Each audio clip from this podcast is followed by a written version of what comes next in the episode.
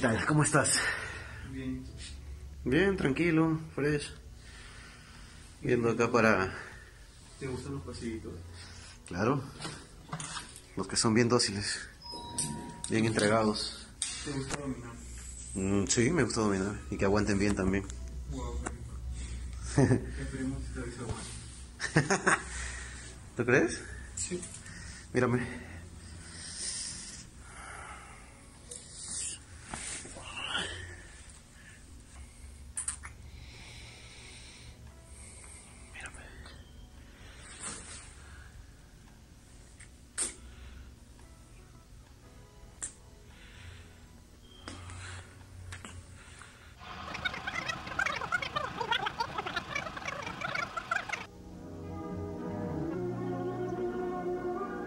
Damas y caballeros, tenemos con nosotros en esta ocasión al creador de la marca Cholos Power, bastante popular en redes sociales para los amantes del género. Bienvenido al programa y quisiera empezar preguntándote exactamente qué cosa es un Cholo Power, porque es una, es una frase, una denominación que usamos muchísimo aquí en el Perú, pero ¿cómo lo defines? Bueno, gracias por la, por la entrevista. Yo lo definiría como esa frase que usan los gringos, que de hecho en porno también se ve mucho, que es el boy next door. ¿no? O sea, es, la, eh, es el flaco que viste en el metropolitano y te gustó, o el pelotero del barrio, o, o el, el, obrero que, que está chambeando cerca de tu casa y que te llamó la atención físicamente. O sea, es una persona como cualquiera de nosotros, sin ir a un estereotipo físico alejado de la realidad eh, peruana. Entonces, eh, es eso. Nosotros sentimos que dentro de ese concepto encajan personas reales que puedes ver en la calle, que pueden formar parte de tu día a día y que, eh, bueno, en, como parte del proyecto terminan, terminan haciendo contenido para adultos. Pero esa, esa tal cual es la, la idea que hay detrás. Y bueno, ustedes tienen público de todas partes del mundo, como he podido Sí. ver en redes. Pero por ejemplo, la idea de el cholo, ¿no? Como, o sea, como un look con, con respecto netamente al tema del aspecto de la persona. Por ejemplo, en Estados Unidos es muy diferente, ¿no? Porque está Exacto. relacionado con la gente, pues, que se ubica generalmente en la zona fronteriza con México, ¿no? Exacto. Y tienen este, este tipo de vestimenta. Sí, es una definición totalmente distinta. Por eso el, el público con el que más hemos generado empatía fuera de Perú es el mexicano, Mm. que de alguna manera creo que entiende que la palabra cholo está más relacionada a lo que ellos le dicen chacal. ¿no?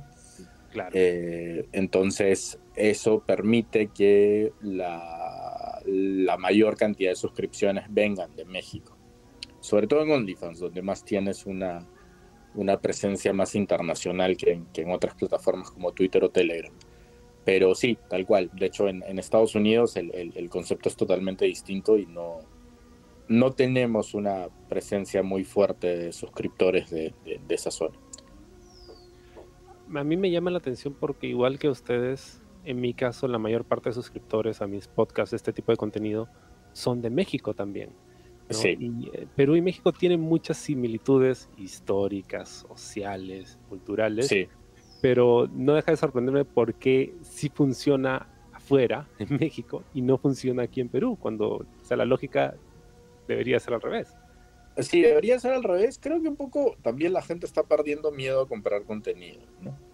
Eh, por mucho que tú le pongas un ticket bajo a una suscripción, las personas tienen miedo a ser estafadas. Y directamente nos lo comentan, ¿no? O sea, cuando nos escriben por, por Twitter, que es el, el- el canal de venta por excelencia, las personas te dicen directamente, eh, no me van a estafar o tengo miedo de que haga un pago, sobre todo para Telegram, ¿no? Porque en OnlyFans es un poco, digamos, más automatizado, pero, pero el esquema de suscripción a Telegram es un poquito más artesanal, digamos.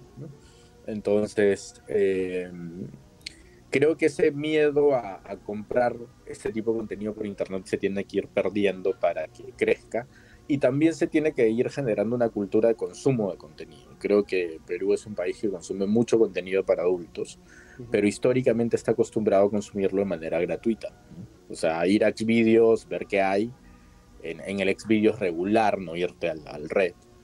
y de alguna manera es una chamba interesante de los generadores de contenido poder ir educando al público de que para ver más necesitan obviamente contribuir y entender también que ya hay una profesionalización detrás de esto.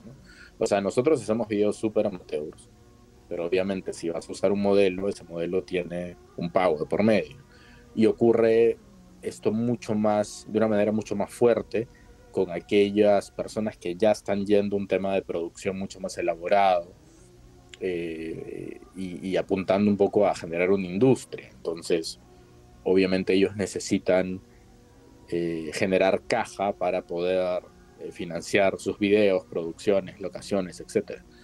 Una buena edición, cosas de ese tipo. Entonces, sí es una industria en desarrollo. Yo creo que, que está creciendo bastante creo que creció mucho durante el encierro que tuvimos hace eh, casi un par de años. Eh, y, eso ayudó a que un poco ya la gente pierda miedo a, comprar contenido, pero todavía hay trabajo pendiente por hacer. Mencionabas algo interesante que a mí me gusta mucho lo que ustedes producen, que es el look eh, amateur, casero. Creo que es, digamos, es lo que inició esta ola de contenido en Twitter porque básicamente Twitter se ha vuelto una plataforma porno. Exacto. Y que de repente muchos de estos eh, productores que empezaron como ustedes así, amateurs, se han ido profesionalizando y a mí personalmente, y lo he comentado con muchas personas, eh, se ha perdido un poco el gusto, ¿no? Porque ya es muy artificial. Claro, pero, por ejemplo, se han ido profesionalizando porque ya, o sea, si tú ves fríamente los números, un mercado más eh, gringo o más europeo te pide esa profesionalización. Entonces eso les permite vender sus videos afuera y tener otro nivel de ingresos. O sea, el contenido amateur eh, en un mercado como el europeo o el, de Estados Unidos, creo que no, no te puede generar los números que te puede generar algo ya producido eh, de manera profesional, tenemos un techo, definitivamente, pero creo que, que, en algún momento también eh, va, va a ocurrir lo mismo con nosotros. Hemos tenido intentos, obviamente, hemos hecho videos también con un mayor nivel de producción, pero eh, definitivamente al, ser este un proyecto que involucra sobre todo personas que tienen eh, otras profesiones y no están al 100% metidos en la generación de contenidos, a nivel tiempo también es más complejo, ¿no? Porque una, una producción, o sea, yo, yo escuchaba a, gente que está metida de manera profesional en esto y prácticamente en un solo día o hasta en una sola tarde te pueden hacer cuatro o cinco videos. Y de manera profesional. Pero obviamente con un estrés eh, y con un ritmo de trabajo y un esquema de trabajo de una productora profesional que es algo que nosotros no estamos eh, manejando en este momento. Lo hemos probado, ha funcionado, pero por temas de tiempo no estamos yendo hacia eso. Es mucho más sencillo estar eh, en una situación en la cual agarras el teléfono, grabas y generas ese contenido. Pero creo que algunas personas están dejando ese, estilo amateur o casero precisamente para eh, dar el salto a mercados más desarrollados y poder generar más ingresos. ¿Este proyecto tú lo inicias por morbo, por probar con el formato o tenías esta mirada empresarial desde un inicio? En realidad ha sido básicamente por morbo y porque de alguna manera empecé a conocer personas que tenían eh, cierto, ciertas aptitudes para el exhibicionismo, ¿no? O sea, eh, personas que ya de por sí se grababan y, y, de alguna manera terminaban enviando ese video por WhatsApp a, algunos contactos o gente con la que habían salido.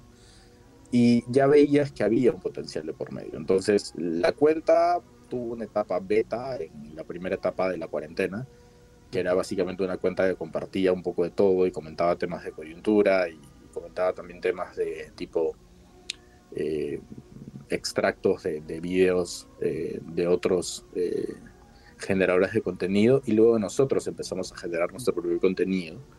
Abrimos un OnlyFans y ahí empezó el tema, ¿no? Y ahí es donde empezamos ya a sacarle un tema un poco más empresarial, porque obviamente hay varios temas de por medio. No solamente es abrir, no solamente es grabar a la gente, perdón, y abrir el OnlyFans, sino también es, eh, obviamente, si alguien ya va a salir frente a una cámara de manera pública, hay un pago de por medio. Eh, las personas con las que grabamos reciben un pago.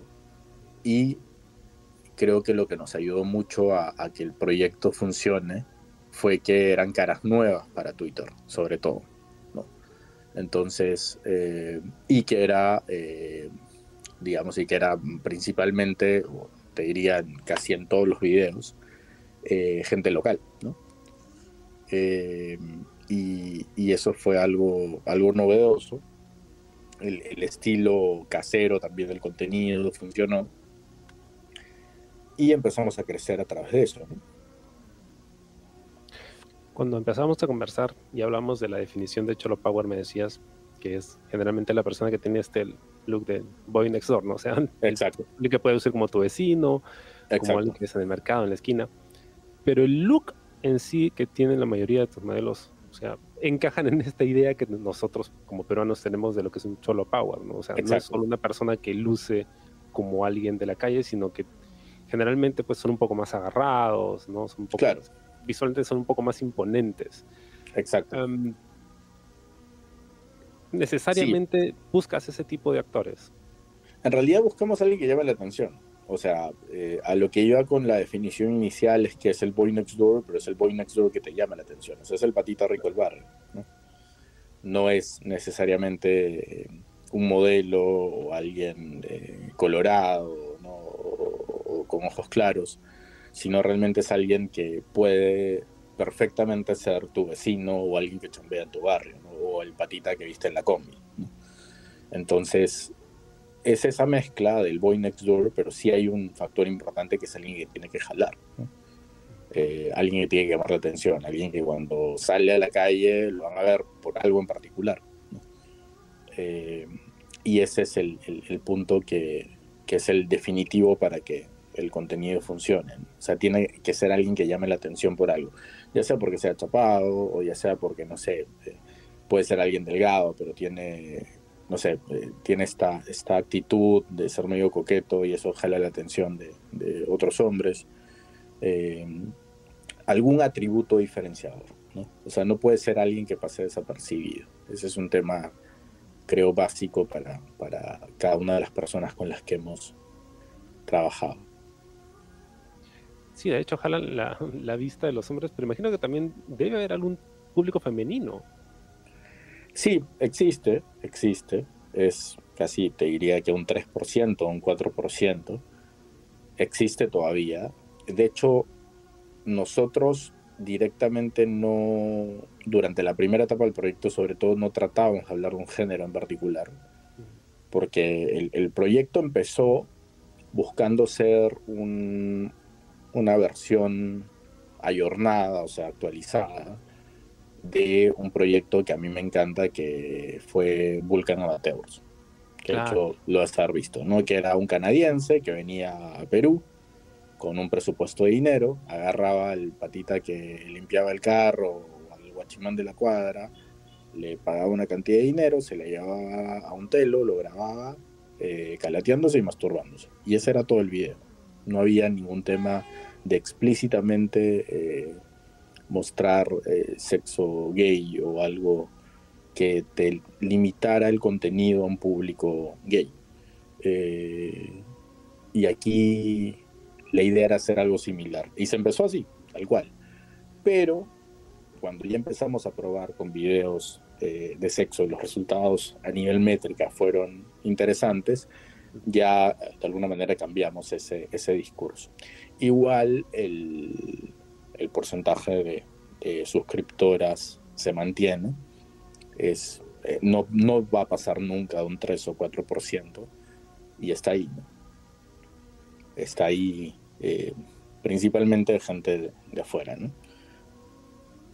Eso mucho? en OnlyFans. Sí. En, en, en, Telegram no tenemos a ninguna, ninguna mujer. Ninguna mujer. Así te lo directamente. Camuflada. Eh, puede ser también. ¿no? Utilizas muchos términos eh, que me hacen pensar que has estudiado o tienes una carrera relacionada con medios. ¿Es así? Sí. Sí, sí, sí, tal cual. Y esto es parte también de un, de un, digamos, de distintas fuentes de inspiración que se terminan mezclando en este proyecto. Como por ejemplo, Vulcan Amateur es directamente una, es lo que me llevó a mí a hacer esto. O sea, al ver ese proyecto fue descubrir algo totalmente eh, que me pareció genial, algo totalmente interesante que, que, quería replicarlo. Y así fue que empezamos a, a trabajar en esto. ¿no? Bueno, era, era novedoso en su momento porque hablamos de Vulcan Amateur, pero son videos que ya tienen cuánto tiempo, 10, Claro, o sea, son años? videos del 2001. Ah, más aún. O sea, entonces. estamos hablando de 22 años, 22 años. Pero el tema es que son videos que hasta ahora siguen teniendo views por el perfil de las personas que aparecen en los videos. Entonces, eh, ese es un tema, creo yo, fundamental, ¿no? No solamente es qué contenido haces, que puede ser un contenido que parezca un poco naif para, para el 2023, pero mira quiénes salen, ¿no? O sea, eh, directamente, el, ese es un perfil que, o sea, esas mismas personas que aparecen en esos videos perfectamente podrían grabar con nosotros ahora y ser un éxito. Eh, es, es esa, lectura del tipo de hombre latino que se utilizó para ese contenido, con el que se trabajó ese contenido, el, principal factor diferencial. A mí me llama mucho la atención lo que dices, porque cuando yo empecé a ver ya contenido porno hecho en Perú, o sea, siempre sí. era desde la óptica de la empresa de afuera, ¿no? Que venía aquí claro, a producir pero por ejemplo tú cuando empezaste a ver contenido hecho en Perú, me imagino que lo primero que has haber visto eran estas películas tipo las que tipo Lost in Translation o alguna de estas, ¿no? O That Touch of Twink, una de estas. Claro, ¿no? exacto. Que ese, estaban ese ya más tipo... pensadas para un mercado de afuera. De afuera. Pero no dejaba de hacerse mucho más morboso. ¿no? Exacto. El que sean exacto. personas de aquí. ¿no? Exacto. O personas que por ahí tú conocías, porque digamos eran También. personas que se habían ya hecho conocidas en el medio, o, o, o, no sé, el stripper de una discoteca, gente que de alguna manera ya eh, era, era reconocida a nivel local, pero obviamente todo estaba hecho desde una mirada afuera. Claro, mira, cosa curiosa, ayer le comentaba a un amigo que acaba de encontrar una porno, una productora de fuera, con chicos de aquí, ¿no? Y uno de los protagonistas era eh, un chico con, el primer chico con el que me grabé, que fue hace como, no sé, 12, 13 años. Ya. Qué chévere, ¿no?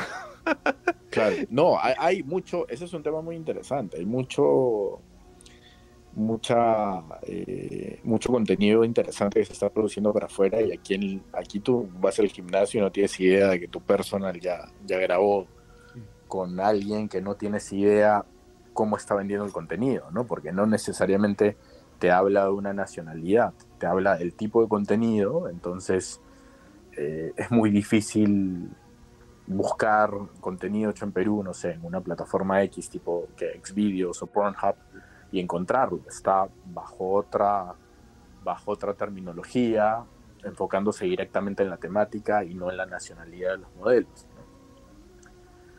Pero sí, sí he visto proyectos de ese tipo, ¿no? Hay uno de, de, de creo que es Latin Male Fit o una cosa así, que lo hacen aquí, eh, lo he visto, me pareció muy bueno y hay mucha gente que no ha grabado para ningún otro proyecto que, has, que ha grabado ahí, ¿no? Pero está, o sea, te venden el proyecto sin hablar de una nacionalidad en particular y eso también hace que la gente confíe en, en, en trabajar ahí porque sabe perfectamente que si yo soy alguien que decido grabar porque necesito el dinero en ese momento, que perfectamente es una opción, eh, al, al, participar en este proyecto mi, mi identidad está segura, ¿no?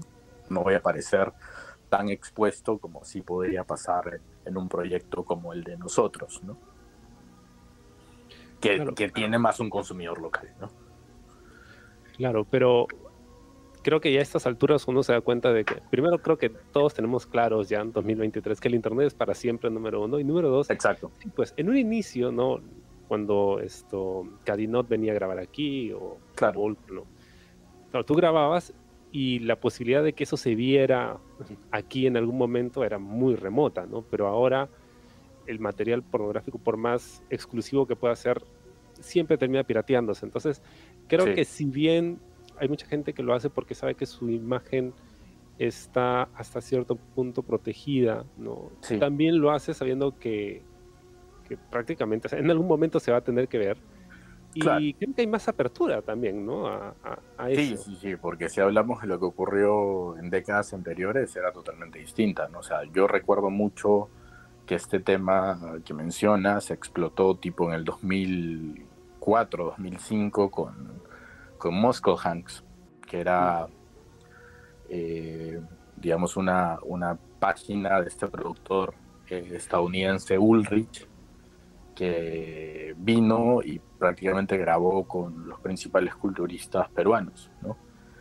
Y lo vendía solo afuera, incluso en ese momento no había OnlyFans, por supuesto, ni Telegram, ni demás plataformas, entonces él subía todo el contenido a su web y la web estaba, tenía la IP restringida para Perú, entonces eh, estaba de alguna manera muy seguro el contenido, pero bueno, alguien viajó fuera, vio los videos y eso terminó hasta en tele, ¿no? Este, entonces yo creo que eso fue un punto de quiebre en el cual mucha gente se quedó asustada con la idea de grabar contenido y esto de alguna manera ya, como también las generaciones han cambiado, de alguna manera ese, ese, ese incidente fue hace muchos años, entonces la gente más joven por ahí que no, no lo recuerda, ni siquiera lo vio, y, y ya de alguna manera está como que más dispuesta a, a grabar contenido para afuera eh, versus lo que pasaba en ese momento, ¿no? Donde prácticamente nadie quería, quería hacer nada.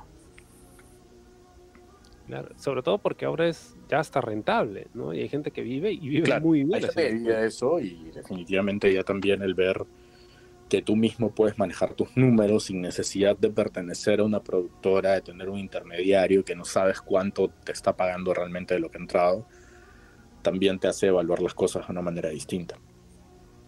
Para ustedes el proyecto de Charlos Power llega a ser rentable también. Sí, sí llega a ser rentable. De hecho, ha sido una chamba hacerlo rentable. O sea, si alguien va a hacer un proyecto similar, es, es muy diferente, un, poco para aclarar las cosas, es muy diferente, digamos, que tú, por ejemplo, decides abrir tu OnlyFans como colas y eres tú con tu teléfono. ¿Ok? Enten- o- y tú editando tus videos en tu computadora. Entonces, directamente el principal recurso, que es el protagonista del material, eres tú. ¿no? No hay un, no tienes que pagarte a ti mismo. Directamente ya estás eh, empezando por ahí. Un proyecto como el de nosotros es un proyecto que involucra a varias personas. Entonces, si yo quiero grabar contigo, obviamente a ti te tengo que pagar. Y a ti te tengo que pagar antes de publicar el video. Entonces, eh, hay una inversión inicial. Obviamente todo partió con una inversión. Hay temporadas en las que se ha invertido más versus otras, pero eh, se ha hecho rentable en el camino. O sea, no empieza siendo rentable desde el inicio. Es un tema importante también a aclarar y, y ese es el gran diferencial entre, digamos, una especie de productora, que es lo que tenemos, versus una persona que, quiere empezar a generar contenido eh, por su cuenta y que puede ver esa rentabilidad mucho antes. Entonces, volvamos un poquito en el tiempo. Ustedes son, bueno, prácticamente hijos de la pandemia. ¿no? Empiezan en esa época en la que Sí, se da el Sí, exacto. O sea, esto fue en marzo de 2020, nosotros hemos empezado en septiembre de 2020 más o menos. O sea, que es un proyecto, o sea, relativamente joven, ¿no? Porque son Sí. dos años nada más. Pero que ha tenido bastante éxito y sobre todo ha sobrevivido a la pandemia. Porque en esa época, estoy seguro recuerdas esto, eh, aparecieron muchísimos, muchísimos productores de contenido Sí, tirados por, por, digamos, la angustia de estar encerrados, probablemente. no, y, Y- también de, de un tema de que, digamos, muchas personas trabajaban en, en empleos que desaparecieron o que Ah, claro. entonces estabas como con el tiempo libre. Ya cuando se acabó la, la parte más dura de la pandemia y empezó a retomarse la presencialidad, ya muchas personas volvieron a su día a día normal y dejaron de ser eh, generadores de contenido por eso, ¿no? eso también eh, es un factor importante.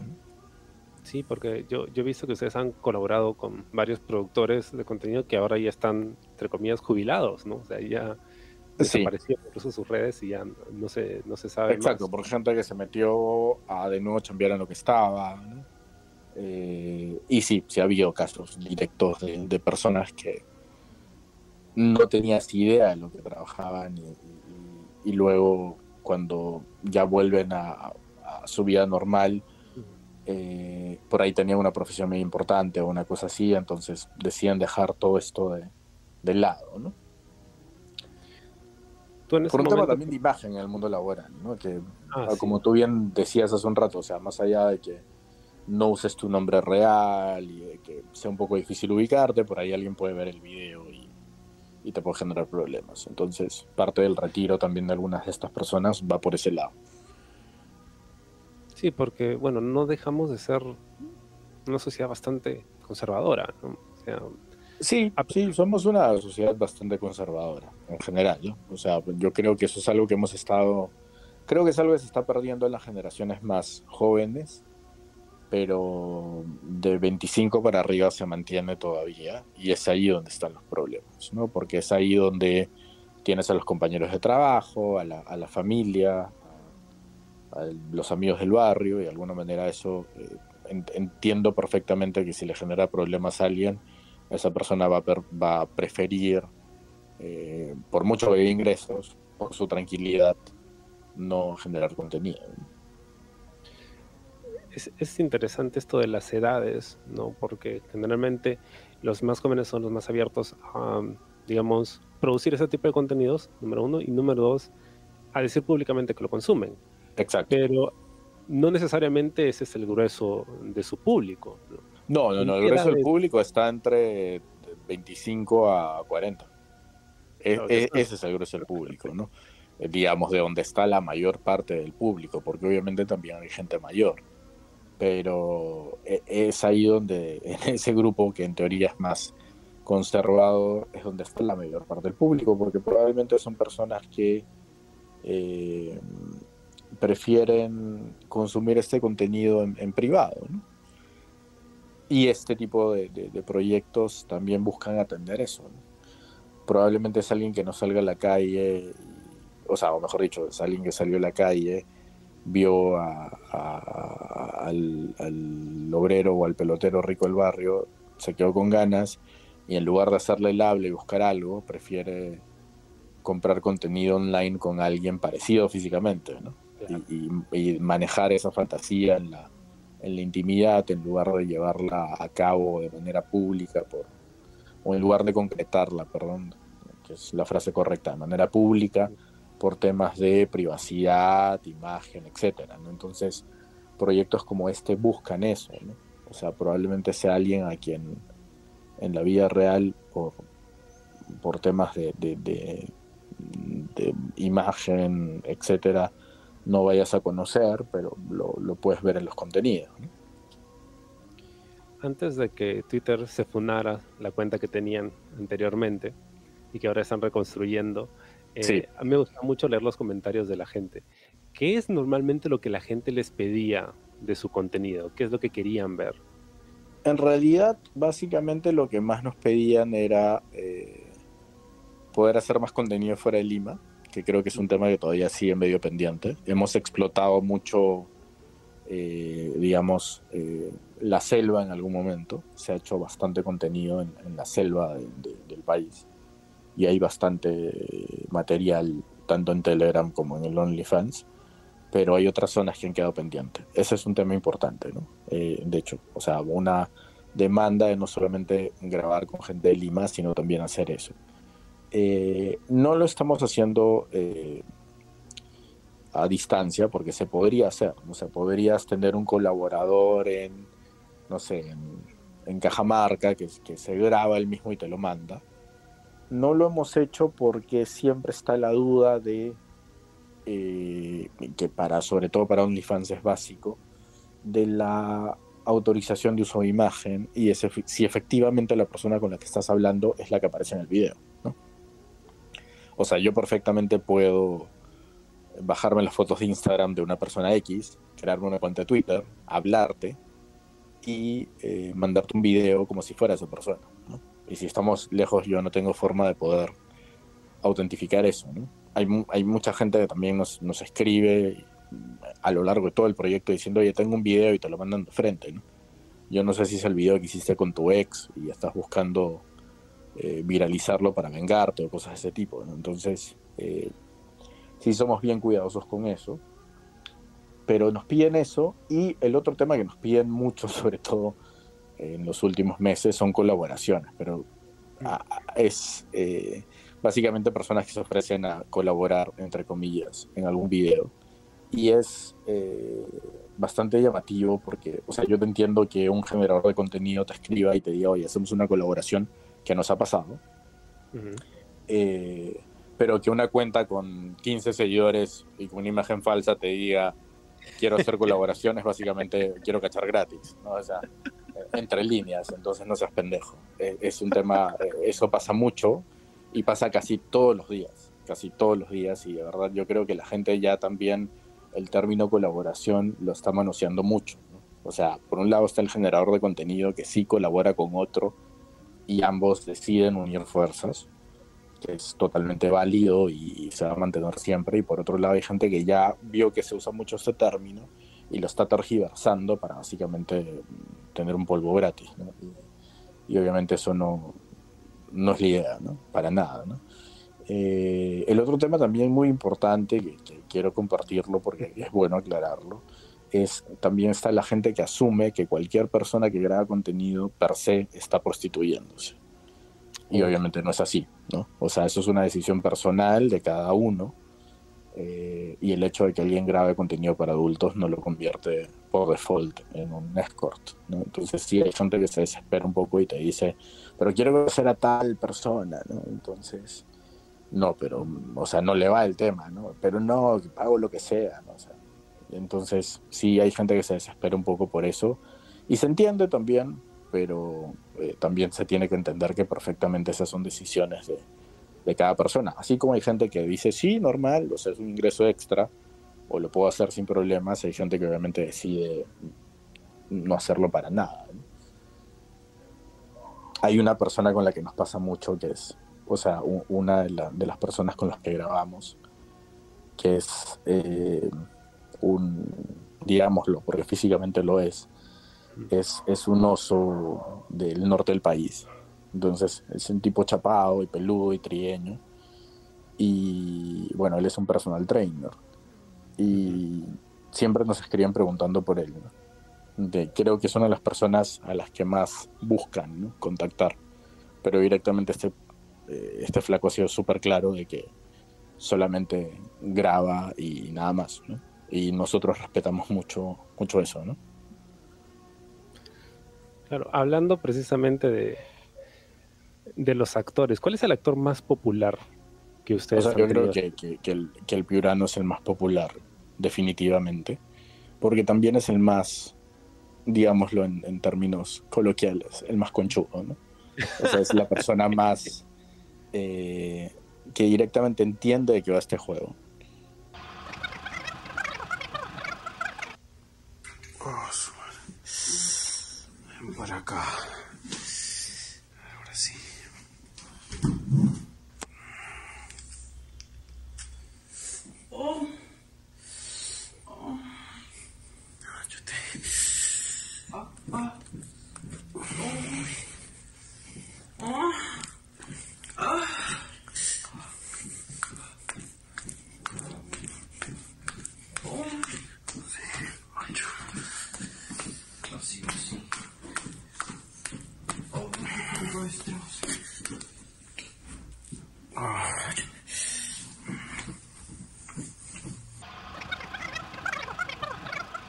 Y es alguien que eh, sabe perfectamente lo que está haciendo, eh, de qué va esta industria.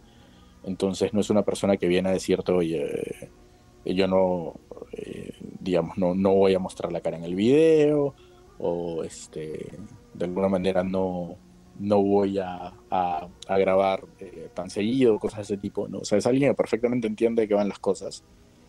Y maneja muy bien esta, este tipo de contenido amateur. ¿no? Entonces, yo creo que él es el más conocido y él era alguien que no estaba en, redes, digamos, hasta que el proyecto salió.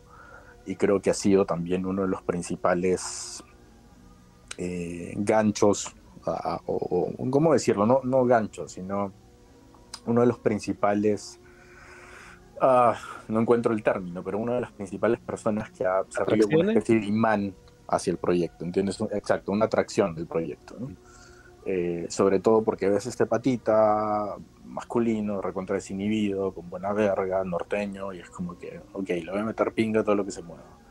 Entonces, eso, eh, y, eso, y yo me acuerdo perfectamente cómo empezamos con él, o sea, los primeros videos que están en el OnlyFans y, y, es de alguna manera como empezamos a generar contenido, es él eh, bajando un puente, subiendo al metropolitano, yéndose al metro y grabándose y de alguna manera contándote qué va a hacer. Eh, que es algo que, que, también lo, lo, queremos retomar mucho ahora con otro proyecto y que lo hemos perdido en el camino, que es darle un contexto de historia a lo que está pasando. O sea, no solamente, oye, ya son dos personas tirando, no, hay un contexto detrás.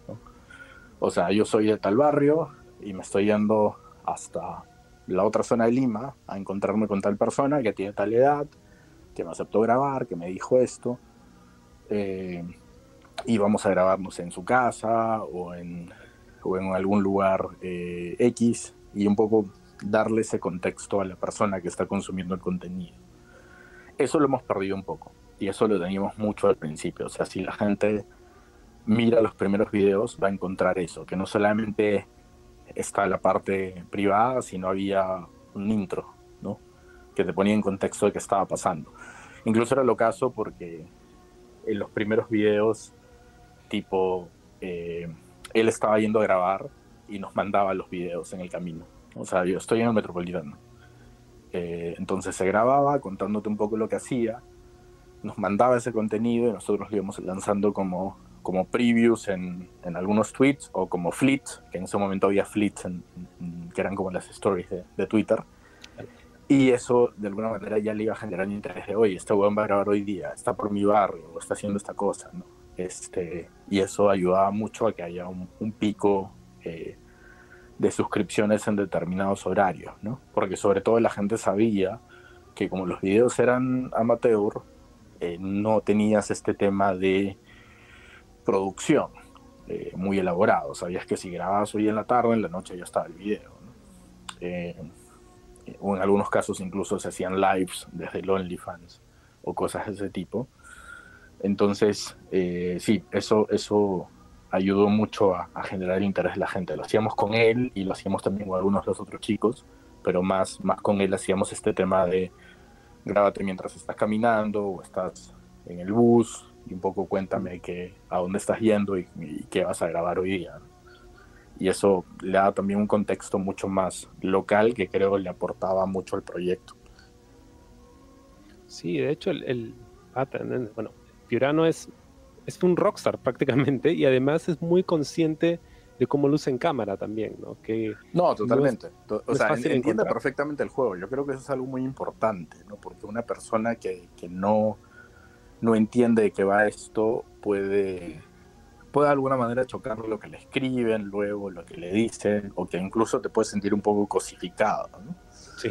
Eh, y es muy bueno saber eh, diferenciar al personaje de la persona. Entonces, él tiene clarísimo que cuando se prende la cámara, el personaje empieza a correr.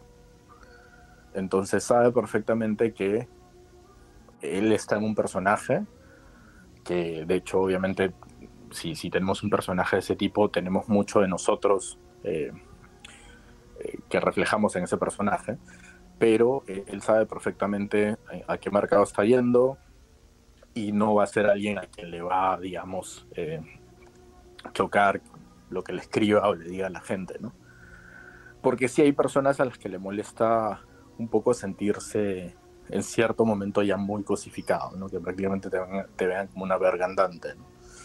Este, pero él entiende perfectamente que, digamos, ha desarrollado un personaje que funciona súper bien y, sabe muy bien también cómo manejar el tema frente a la cámara. ¿no? A lo que me llama mucho del Piurano y en realidad el contenido que ustedes producen es que es sexo duro. ¿No? Y muchas de las cosas que llama la atención del Piurano es precisamente esta idea del Cholo Power. Es más imponente y es muy dominante y en sus videos. También es, es muy dominante ¿no? Con, Exacto. con las personas con las que graba. Y no dejo de pensar en esta fantasía colectiva que existe, sobre todo en Perú ya, de, de, de que los destrocen, básicamente. Sí, claro. ¿no? Y, es que y- y también que- va, va- va en parte, eso es lo que se busca de alguna manera mostrar, ¿no? Eh, digamos, eh, jugar con, con- con- con esa fantasía definitivamente y también con roles muy definidos, ¿no?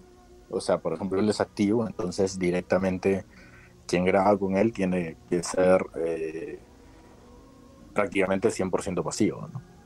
Este, no venir con ningún eh, ápice de versatilidad durante el video. ¿no? Que se vea claramente quién domina y quién es el dominado. Este, y, por eso eso se refleja también en, en- en los videos. ¿no? Así que la idea va, va por ahí. Sí, a mí no deja de llamarme la atención porque estadísticamente la población eh, gay o bisexual en Perú es pasiva, ¿no? En su mayoría. Y Sí, lo, digo con, lo- con los datos que publicó Grindr ahora a fin de año. Claro, Y es, es- llama la atención, porque en un país tan conservador, tan machista, ¿no? la fantasía de la mayoría de hombres de esta población es que los partan en dos. y eso es lo claro, que... es que creo que la sociedad peruana es una sociedad, bueno, creo que exagero un poco en decir la sociedad peruana, porque no, creo que también dentro de, de Perú existen estructuras culturales muy diferentes y cada sociedad sí. es distinta dentro de cada ciudad o incluso cada barrio, nivel socioeconómico, etcétera. Pero particularmente creo que la sociedad limeña es muy falocéntrica. ¿no? O sea, Sí. el, el pene es el símbolo de poder. Entonces, el, el activo es visto como un bien escaso. Eh, y, y eso también es parte de lo que busca de lo que busca proyectar el proyecto, ¿no? En algún momento, ¿no? Qué loco estar hablar, hablando de esto, ¿no? De cómo Lima es tan falocéntrica en un contexto tan lamentable como el que estamos viviendo, ¿no? No deja de ser paradójico. Sí, exacto. Exacto, ¿no? Eh, creo que también hay mucha misoginia y va de la mano de eso. Que- que ese- eso es otro tema. eh, bueno, Sí. ya nos estamos saliendo del tema, pero, pero justo Sí, lo- pero lo por ahí va. O sea, aparte también de, de- de- de la idiosincrasia por ese lado. Sí, pues, eh, y creo que paradójicamente eso es lo que, digamos, alimenta el éxito que estaban teniendo ustedes. Que por cierto estaba yendo muy bien, estaban publicando contenido muy seguido y de repente hubo un parón y recién hace unas semanas como que empezaron a dar luces de que la Sí, marca... el, el salía- parón es básicamente porque, eh, de hecho, como te comentaba hace unos minutos, nadie de los que forma parte del proyecto, ni siquiera el Piurano, son personas que están al 100% metidas en esto. Entonces, eh, puede haber coincidencias en algún momento en las cuales todo el mundo está en otra, eh, por diversos motivos, y al final eh, también todos tenemos otros proyectos, eh, y al final se terminó medio que descuidando esto. Entonces, eso fue lo que pasó, y, y bueno, básicamente eso nos llevó también un poco a- a parar, ¿no? Y ver también por dónde íbamos, o sea, si manteníamos un estilo netamente casero o nos íbamos a algo mucho más producido. O sea, ¿cuál de los dos caminos íbamos a tomar? Por ahora estamos en el casero. ¿no? No te puedo decir hacia qué va a evolucionar el proyecto en los siguientes meses, porque, como te decía también hace un rato, entiendo perfectamente la gente que ha dejado lo amateur y se ha ido algo mucho más pro al ver números. ¿no? Y finalmente el número es lo más atractivo, ¿no? Tanto en views como en, como en venta, ¿no? sobre todo afuera. ¿no? ¿Y cuál es el objetivo que tienen ustedes definido para, por lo menos para este año? O sea, para este año básicamente el plan está en seguir enfocándonos a, a los mismos públicos que atendemos ahora, ¿no? principalmente Perú y México. o cualquier también otro país latino, porque de hecho hay gente que se suscribe al Only o al Telegram pagando con PayPal y que son de Centroamérica, ¿no? de, Colombia, de otros países eh, latinos. Por ese lado vamos a ir este año. Vamos a seguir con el tema netamente casero. No va a haber ningún cambio por ese lado. Y lo que sí vamos a ver cómo retomar un poco es el back to the, basics, o sea, el ir un poco más hacia, hacia lo que te decía eh, también hace un rato, que es ir más hacia darle contexto a cada historia, que se vea que son historias reales en espacios reales y locales. Y de alguna manera darle un, tributo al, al, proyecto que inspiró, que fue Vulcan Amateurs. O sea, ir hacia eso, de alguna manera. No hacerlo exactamente igual, pero sí ir hacia ese tema de que la gente vea explícitamente que estás grabando al guachimán del barrio o al, o al patita que cuida los carros, ¿entiendes? Que veas eso, ese tema, que veas ese tipo de perfiles que no vas a ver en otro lado. Y, eso es un, reto muy interesante. ¿no? Hay una chamba también de, de scouting, que obviamente la, la hacemos de diferentes formas, pero también queremos empezar a mostrar eh, caras nuevas a partir de este año. Bueno, además de Vulcan, has mencionado muchas otras productoras así, bien old school, y me hace pensar que en realidad eres un estudiante ¿no? del, del género, que es algo que realmente te gusta. Sí, sí, de hecho he estudiado bastante el género porque siempre he tenido interés de que se ha desarrollado aquí y en verdad es tan poco que terminas eh, que ni siquiera en un día te sobran horas viendo todo lo que se ha hecho aquí. Eh, ah, y bueno, básicamente ha habido mucha investigación. Yo me acuerdo cuando se vendían también los, los discos en polvos azules. Y había, no solamente estaba el, trabajo, digamos, del Dorado, ¿no? esta que hizo That Touch of Twink y, Lost in Translation, sino también había otras productoras que eran videos que ni siquiera tenían nombre y claramente estaban hechos aquí. Eh, entonces había mucha investigación de eso para ver de alguna manera qué no se había hecho aquí, por dónde podíamos ir, ¿no? Aquí hay un poco de, de, eso y de, ver qué, qué, sello podemos dejar, ¿no? Porque la idea es que también esto sea un proyecto que la gente recuerde luego y, sienta que fue un, un hito en, en, la generación de, de contenido en Perú, ¿no? ya sea por el perfil de gente que mostramos o por la temática, pero por algo en particular. Sí, de hecho creo que lo, están logrando, porque a mí cuando vi su contenido la primera vez dije, pero claro, es, es, que es tan elemental. O sea, solo, pero por supuesto. ¿Cómo no se le ocurrió a mí? ¿Cómo no se le ocurrió a alguien? ¿no? Es, es, tan, es tan simple, pero tan... Claro. es, simple y es, es algo y funciona a diferentes niveles, digamos, ¿no? Porque esto está basado en Perú, pero perfectamente alguien puede hacer este proyecto en cualquier otro país, ¿no? Basándose obviamente en, los perfiles físicos de, cada sociedad, pero, pero es algo que funciona a diferentes niveles, así que no solamente es un, tema que creo que puede ser aplicable para, para Perú, ¿no? Claro, de hecho. En México es donde más se han hecho proyectos parecidos de todo nivel, desde porno hasta solamente fotografía erótica, pero en México es donde más este tipo de, conceptos también se ha explotado. Sí, y en esta región, o sea, la variedad es tan rica, hay tantas cosas que se pueden mostrar que, está, muy interesante. Y mencionabas lo de fotografía erótica, ¿has incursionado también en ese género? Eh, sí, básicamente nosotros tenemos distintos proyectos.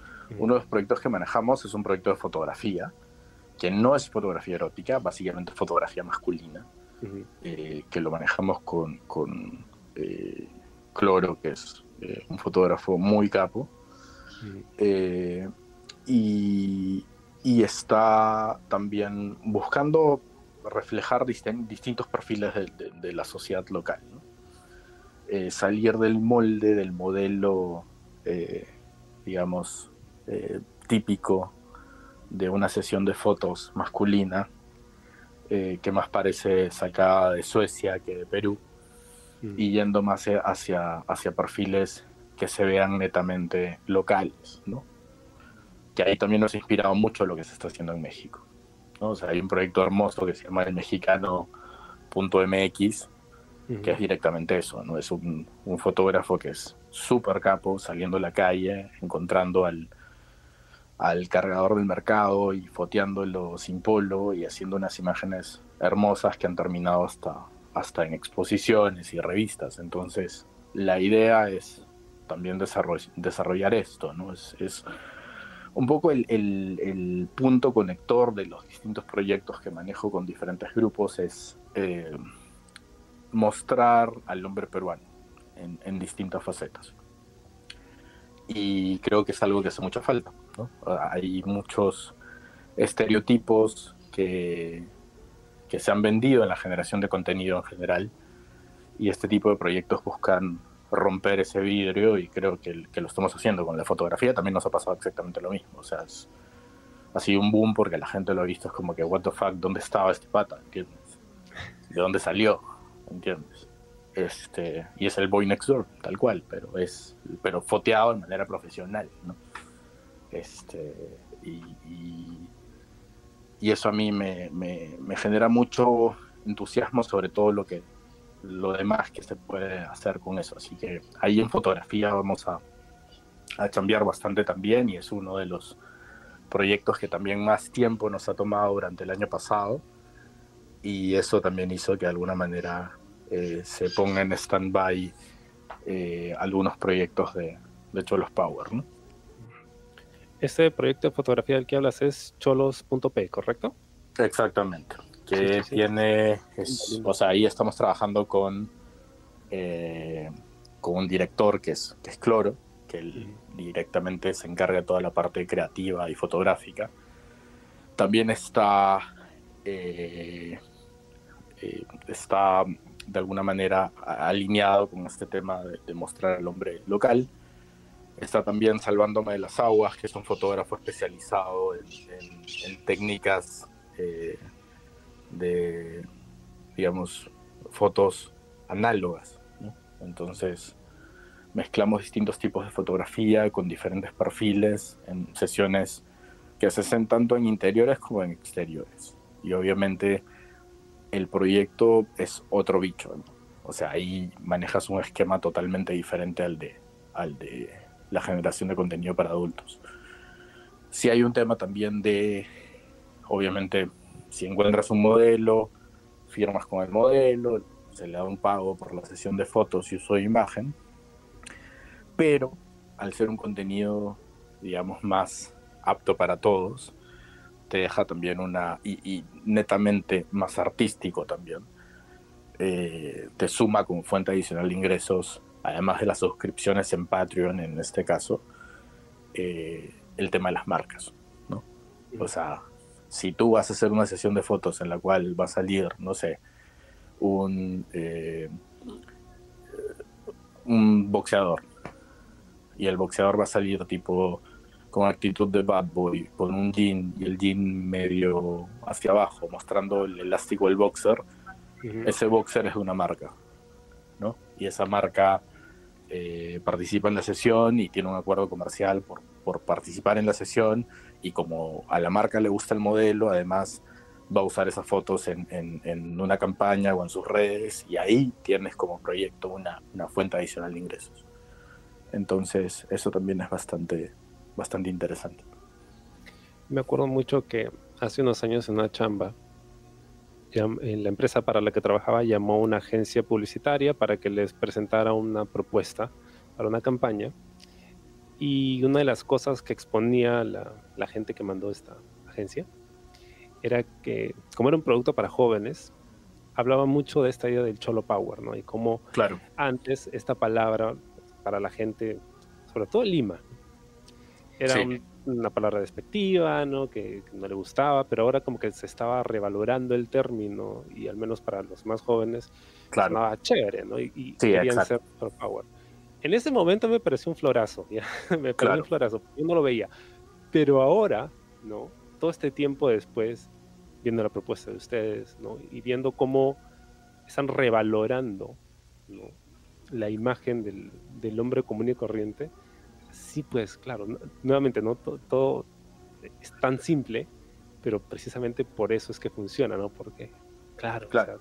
no porque no lo habías visto así, ¿entiendes? Exacto. O sea, yo me acuerdo de las primeras cosas que, que se hizo en Cholos, que fue como break the internet, así como, como las fotos de la Kardashian para Paper. Lo que fue como que what the fuck fue tipo agarrar un patita eh, común y corriente, fotearlo en una calle el centro de Lima, sin polo y con el jean un poco hacia abajo, con unos Calvin Klein. Entonces estabas rompiendo totalmente el molde de chico Calvin casi albino y pasabas a tener un modelo totalmente diferente. Entonces eso es bastante importante y terminó, creo, también siendo un, punto decisivo en el proyecto.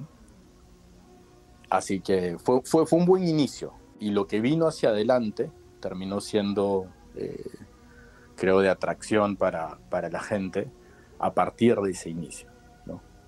Eh, creo que eso, eso fue un, un punto de inflexión, como se diría, ¿no? Ves ese, e, esa sesión de fotos y dices, ¿qué es esto, no? O sea, es algo nuevo, definitivamente, ¿no? Sí, y de hecho funciona y me encanta la propuesta. Que haces con cholos.p, lo que haces con cholos power, es chévere, es, es atractivo y además se siente real, se siente cercano y creo que eso es lo que más le ha vacilado a la gente. Brother, muchísimas gracias por por tu tiempo y por haber conversado conmigo. Me encantaría tenerte nuevamente en el programa porque estoy seguro que hay muchas más historias que comentar eh, sobre la producción, sobre la fotografía y sobre la sexualidad en general, ¿no? Sobre todo lo, lo que vivimos aquí en Perú y con todos los contrastes que podemos encontrar. Cuéntame dónde te puede ver la gente, dónde puede encontrar tu contenido.